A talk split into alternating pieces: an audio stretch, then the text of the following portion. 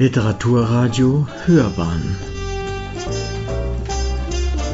Abseits vom Mainstream. Literaturkritik.de Eine geheimnisvolle Schriftstellerin. Neuerscheinungen zum 100. Geburtstag von Patricia Highsmith. Eine Rezension von Manfred Orlik Eine geheimnisvolle Schriftstellerin Neuerscheinungen zum 100. Geburtstag von Patricia Highsmith von Manfred Orlik. Sie war nicht nett. So lautete der erste Satz der monumentalen Biografie Die talentierte Miss Highsmith 2009 von Joan Schenker Wahrlich kein schmeichelhaftes Kompliment für die amerikanische Kriminalschriftstellerin Patricia Highsmith, die als eine der geheimnisvollsten, meist bewunderten und meist verfilmten Autorinnen der Welt gilt. 20 Romane und mehrere Bände mit Kurzgeschichten hatte sie zu Lebzeiten publiziert, von denen es bis heute ständig Neuauflagen gibt. Am 19. Januar 1921 in Fort Worth, Texas geboren, wuchs Highsmith, eigentlich Mary Patricia Plangman, in Texas und New York auf. Mit neun Jahren entdeckte sie in der Bibliothek der Eltern ein psychiatrisches Lehrbuch mit Fallstudien über Kleptomanen und Serienmörder, das zum Lieblingsbuch des frühreifen, oft alleingelassenen Mädchens wurde. Es weckte bereits im Kindesalter ihr Interesse an den Abgründen der menschlichen Seele. Zwischen 1938 und 1942 studierte Highsmith am Barnard College der Columbia University Englisch, Latein, Griechisch und Zoologie. Hier gab sie eine Zeitschrift heraus, in der sie unter anderem ihre eigenen Geschichten veröffentlichte. Nach dem Studium nahm die 21-jährige promovierte Literaturwissenschaftlerin einen Job als Comic-Texterin an. Mit ihrem Erstlingsroman Strangers on a Train 1950 auf Deutsch Zwei Fremde im Zug hatte sie zunächst wenig Glück, denn er war zuvor von sechs Verlagen abgelehnt worden. Die Hitchcock-Verfilmung nach einer Drehbuchbearbeitung von Raymond Chandler ein Jahr später machte Highsmith aber über Nacht weltberühmt. Mit ihrem 1952 unter dem Pseudonym Claire Morgan veröffentlichten Roman The Price of Salt Deutsch Salz und sein Preis, setzte sich Highsmith nicht nur mit der eigenen Sexualität, sondern auch mit einem der größten gesellschaftlichen Tabuthemen ihrer Zeit auseinander, in Form der lesbischen Liebesgeschichte zwischen der 19-jährigen Therese Bilvet und der 13 Jahre älteren Carol Aird.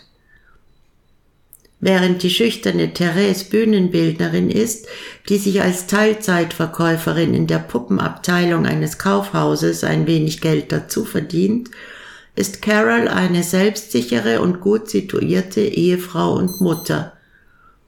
Aus dem ersten Kontakt entwickelt sich zunächst eine Bekanntschaft und dann schnell eine intime Nähe. Obwohl Highsmith viele Dinge nur indirekt anspricht, herrscht bis zum Ende eine elektrisierende Atmosphäre. Zitat dann merkte sie, dass sie sich noch immer an Carol klammerte, dass sie heftig zitterte und dass sie selbst der Pfeil war. Sie sah Carols helles Haar dicht vor ihren Augen, und dann war Carols Kopf eng an ihren gepresst, und sie musste sich nicht fragen, ob das richtig war. Niemand musste es ihr sagen, denn es konnte gar nicht richtiger oder vollkommener sein. Zitat Ende. Ein ähnliches Erlebnis hatte Highsmith als Aushilfsverkäuferin 1948 selbst. Die Begegnung mit einer eleganten Kundin im Nerzmantel.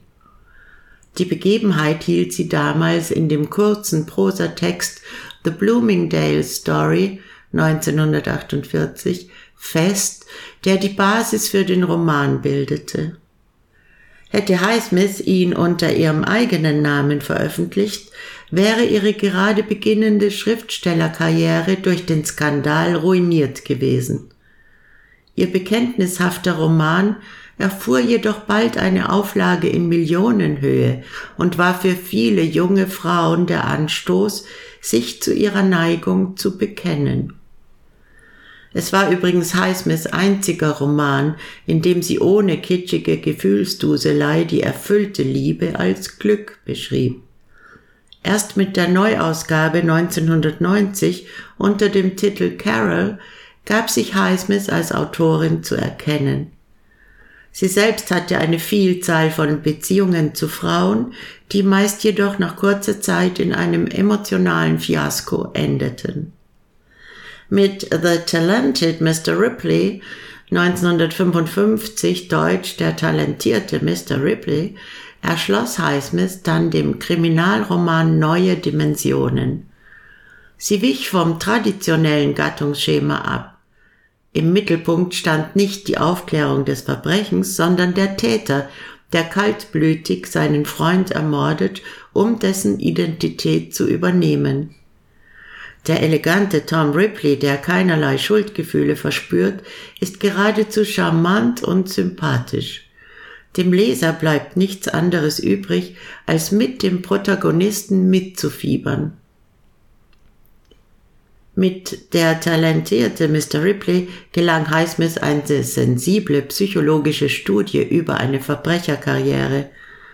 Sie habe das Gespür für Gut und Böse, verloren, schrieb sie in ihrem Notizbuch.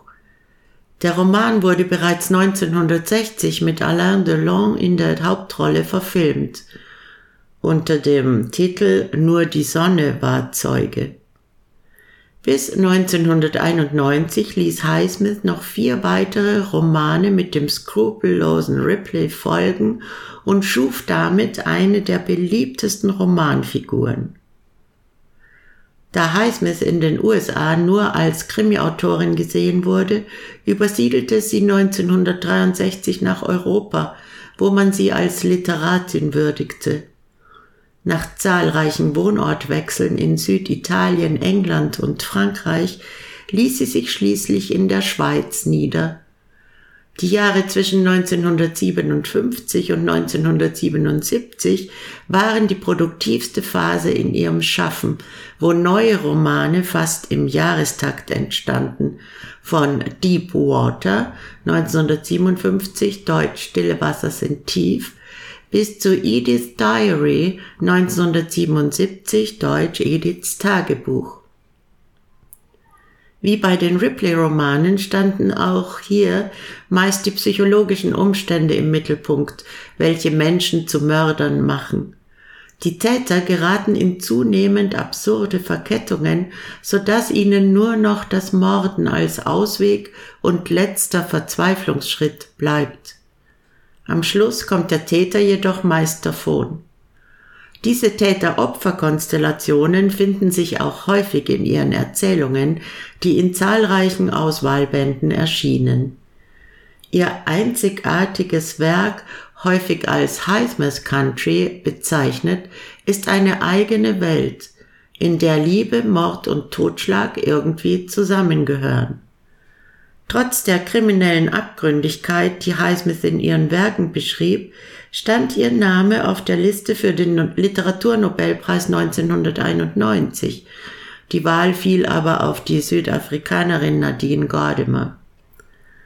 Nach jahrzehntelangem Umherziehen durch verschiedene Länder verbrachte Highsmith ihre letzten Lebensjahre in der Tessiner Bergwelt, in einem bunkerartigen Haus, das speziell nach ihren Entwürfen erbaut wurde. Hier verkroch sich die öffentlichkeitsscheue Autorin regelrecht, nur umgeben von Katzen und Schnecken, deren Zweigeschlechtlichkeit sie faszinierte. Tiere waren ihr lieber als Menschen. Das Eremitendasein und ein penibel geordneter Tagesablauf waren für ihre Fantasie förderlicher als Gesellschaft. Patricia Highsmith, die einmal betonte, ich denke nie über meinen Platz in der Literatur nach und vielleicht habe ich keinen. Ich betrachte mich als Unterhalterin. Starb am 4. Februar 1995 in Locarno. Die ersten deutschen Übersetzungen ihrer Werke erschienen erst Anfang der 60er Jahre im Rowold Verlag. Seit 1980 vertreibt der Zürcher Diogenes Verlag ihr Werk und besitzt seit 1993 die Weltrechte an ihrem Gesamtwerk. 2002 startete der Verlag eine umfangreiche Werkausgabe, herausgegeben von Paul Ingendey und Anna von Planta, mit unveröffentlichten Erzählungen aus dem Nachlass und mit Neuübersetzungen ihres zu Lebzeiten erschienenen Werkes. Zum hundertsten Geburtstag von Patricia Highsmith hat Diogenes ein wahres Feuerwerk an Neuausgaben gezündet. Den Auftakt bildete der Band Ladies mit frühen Erzählungen, die in den Anfangsjahren verstreut in Schul- und Frauenmagazinen erschienen waren.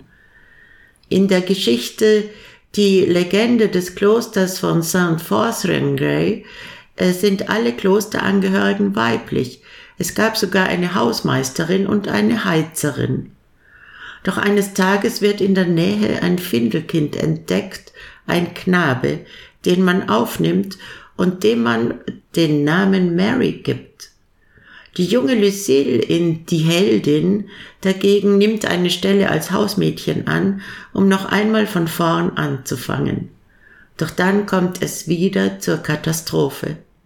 In zwei skurrilen Geschichten spielen schließlich Spinnen bzw. Schnecken die Hauptrolle. Im November und Dezember 2020 folgten dann Neueditionen von sechs Romanen Tiefe Wasser, der Schrei der Eule, Ediths Tagebuch, Der süße Wahn, Salz und sein Preis und Elsies Lebenslust, in denen Frauen eine Hauptrolle spielen.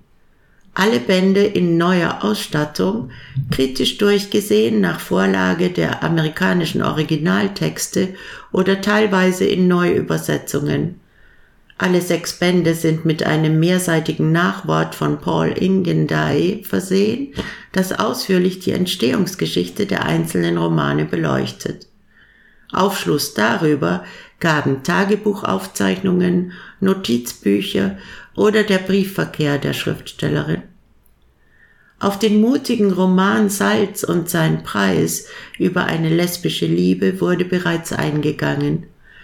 Deep Water jetzt unter dem deutschen Titel Tiefe Wasser, Highsmiths fünfter Roman, entstand unmittelbar nach The Talented Mr. Ripley.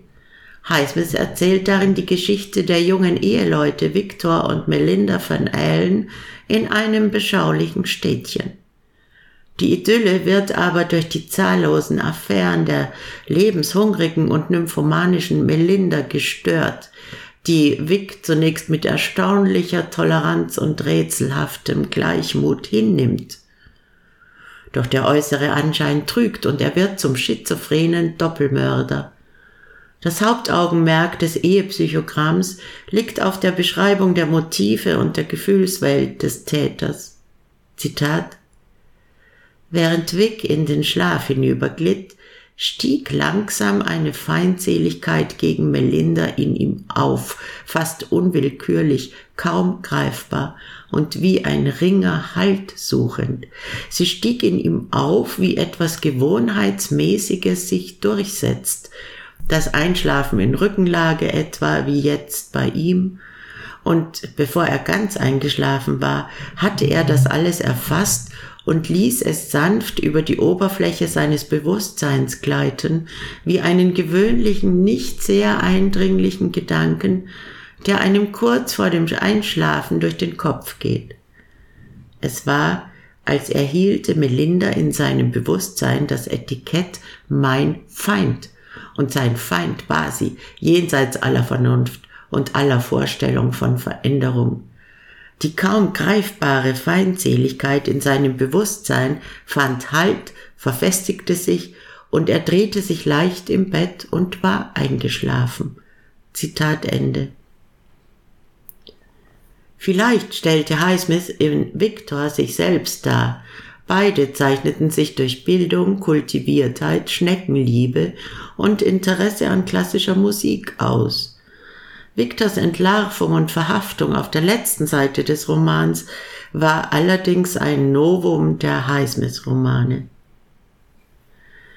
Liebe ist eine Idee, könnte das Motto für den 1960 erschienenen Roman Der süße Wahn sein, in dem der erfolgreiche Chemiker David Kelsey nach außen hin ein unauffälliges Leben in einer Pension führt. Am Wochenende so lässt er alle glauben, kümmert er sich um seine Mutter, die in einem Pflegeheim wohnt.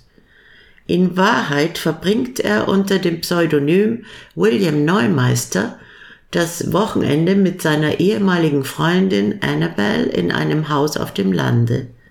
Gemeinsame Nächte in einem Wolkenkuckucksheim. Zitat Nachts schlief er mit ihr oben in dem Doppelbett. Ihr Kopf lag auf seinem Arm, und wenn er sich ihr zuwandte und sie an sich zog, hatte sein heißes Verlangen mehr als einmal den Höhepunkt erreicht und war unter dem eingebildeten Druck ihres Körpers übergeflossen, auch wenn hinterher seine flach auf dem Laken ruhende Hand nur Leere und Einsamkeit signalisierte. Zitat Ende. Alles nur eine Traumwelt, denn Annabelle ist längst verheiratet und hat gerade ein Baby bekommen. David will das nicht wahrhaben, er verweigert sich jeglicher Realität. Als er Annabelle mit Macht in seine Wirklichkeit holen will, führen seine wahnhaften Vorstellungen zum Mord. In seinem Nachwort sieht Ingenday in dem Roman Parallelen zu Highsmiths Privatleben, die sich 1958 in eine Frau verliebte, die mit einer anderen zusammenlebte. Ihre Notizbücher aus dieser Zeit geben Auskunft über diese unerwiderte Liebe. Highsmiths achter Roman Der Schrei der Eule 1962, Titel der deutschen Erstausgabe Das Mädchen hinterm Fenster, entstand unmittelbar vor ihrem endgültigen Umzug nach Europa. Hauptfigur ist der 29-jährige und äußerst labile Robert Forster, ein technischer Zeichner bei einem Flugzeughersteller. Nach Büroschluss beobachtet er in einem Haus ein junges Mädchen bei ihren täglichen Verrichtungen, jedoch ohne sexuelle Absichten. Das heimliche Beobachten vermittelt ihm nach der Trennung von seiner Frau Nikki ein Gefühl der Sicherheit. Zitat Wenn Robert sie nach zwei oder drei Wochen wiedersah, ergriff ihn ihr Anblick jedes Mal derart, dass sein Herz einen Schlag aussetzte und dann ein paar Sekunden lang schneller schlug. Eines Abends. Vor etwa einem Monat war es ihm vorgekommen, als würde sie ihn durchs Fenster direkt ansehen, und in dem Moment schien sein Herz stillzustehen. Er hatte ihrem Blick standgehalten, ohne Angst, ohne zu versuchen, sich durch Reglosigkeit zu tarnen, Vielmehr sah er sich in diesen paar Sekunden mit der unangenehmen Erkenntnis konfrontiert, dass er zu Tode erschrocken war und in den nächsten Minuten womöglich schlagartig alles aufflog. Sie würde die Polizei rufen, würde ihn von Kopf bis Fuß mustern. Er würde als Herumstreuner festgenommen. Und das wäre dann das Ende der absurden Geschichte. Zitat Ende.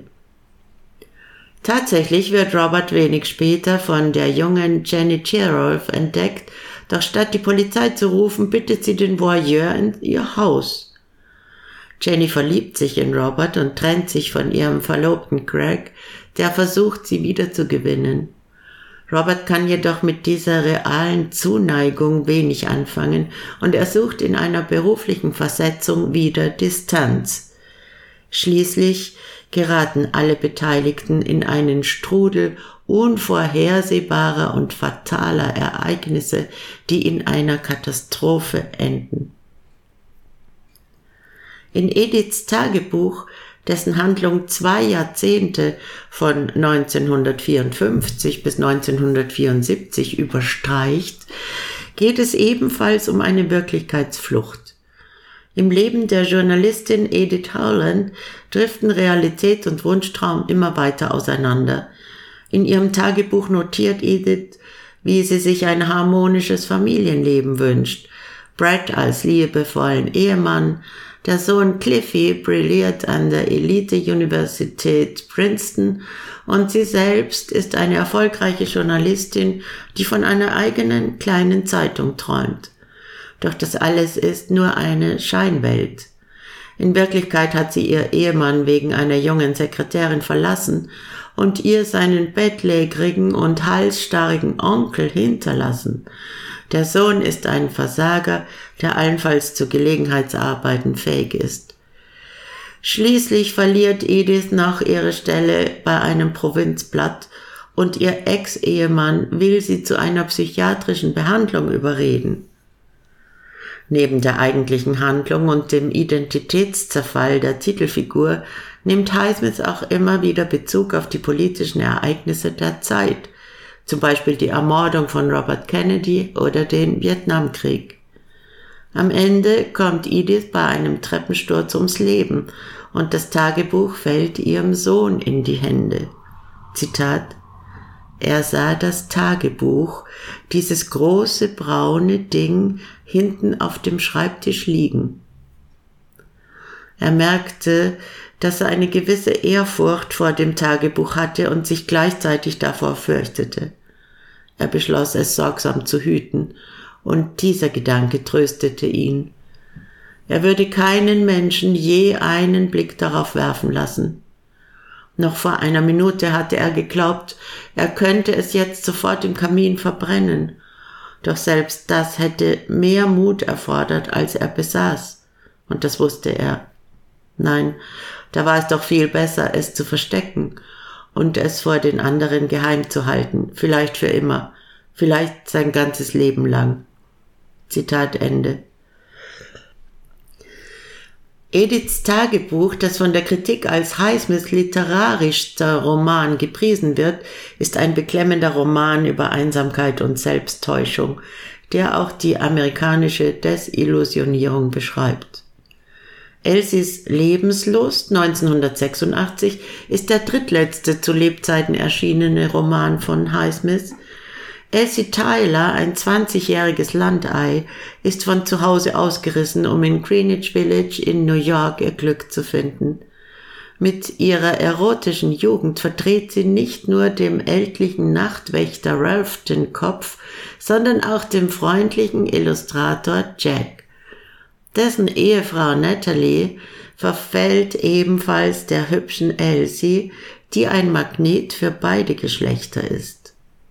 Zitat Ein Mädchen, aus dem noch was werden kann, dachte Jack, unbeschwert und frei, unschuldig und hübsch anzusehen.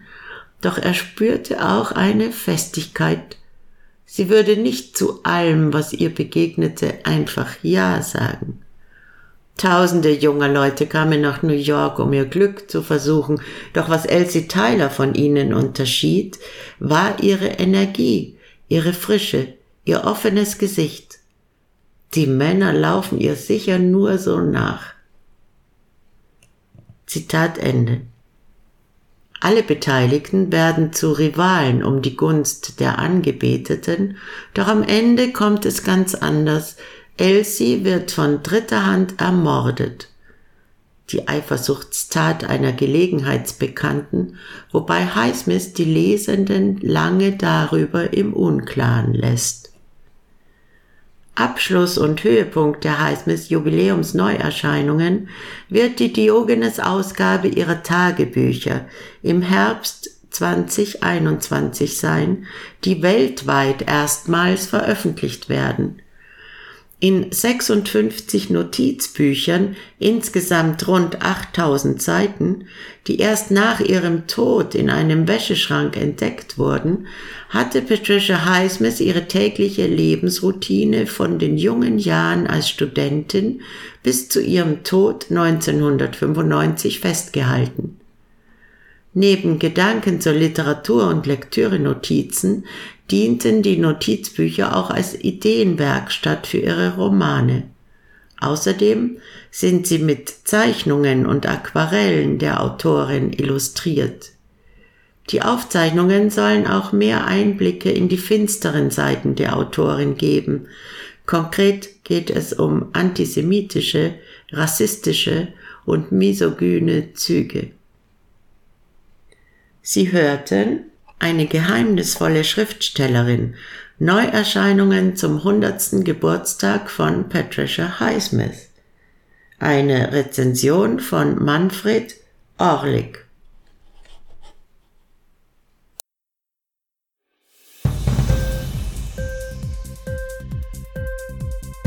Hat dir die Sendung gefallen? Literatur pur, ja, das sind wir. Natürlich auch als Podcast. Hier kannst du unsere Podcasts hören. Anchor, Spotify, Apple Podcasts, iTunes, Google Podcasts, radio.de und viele andere mehr.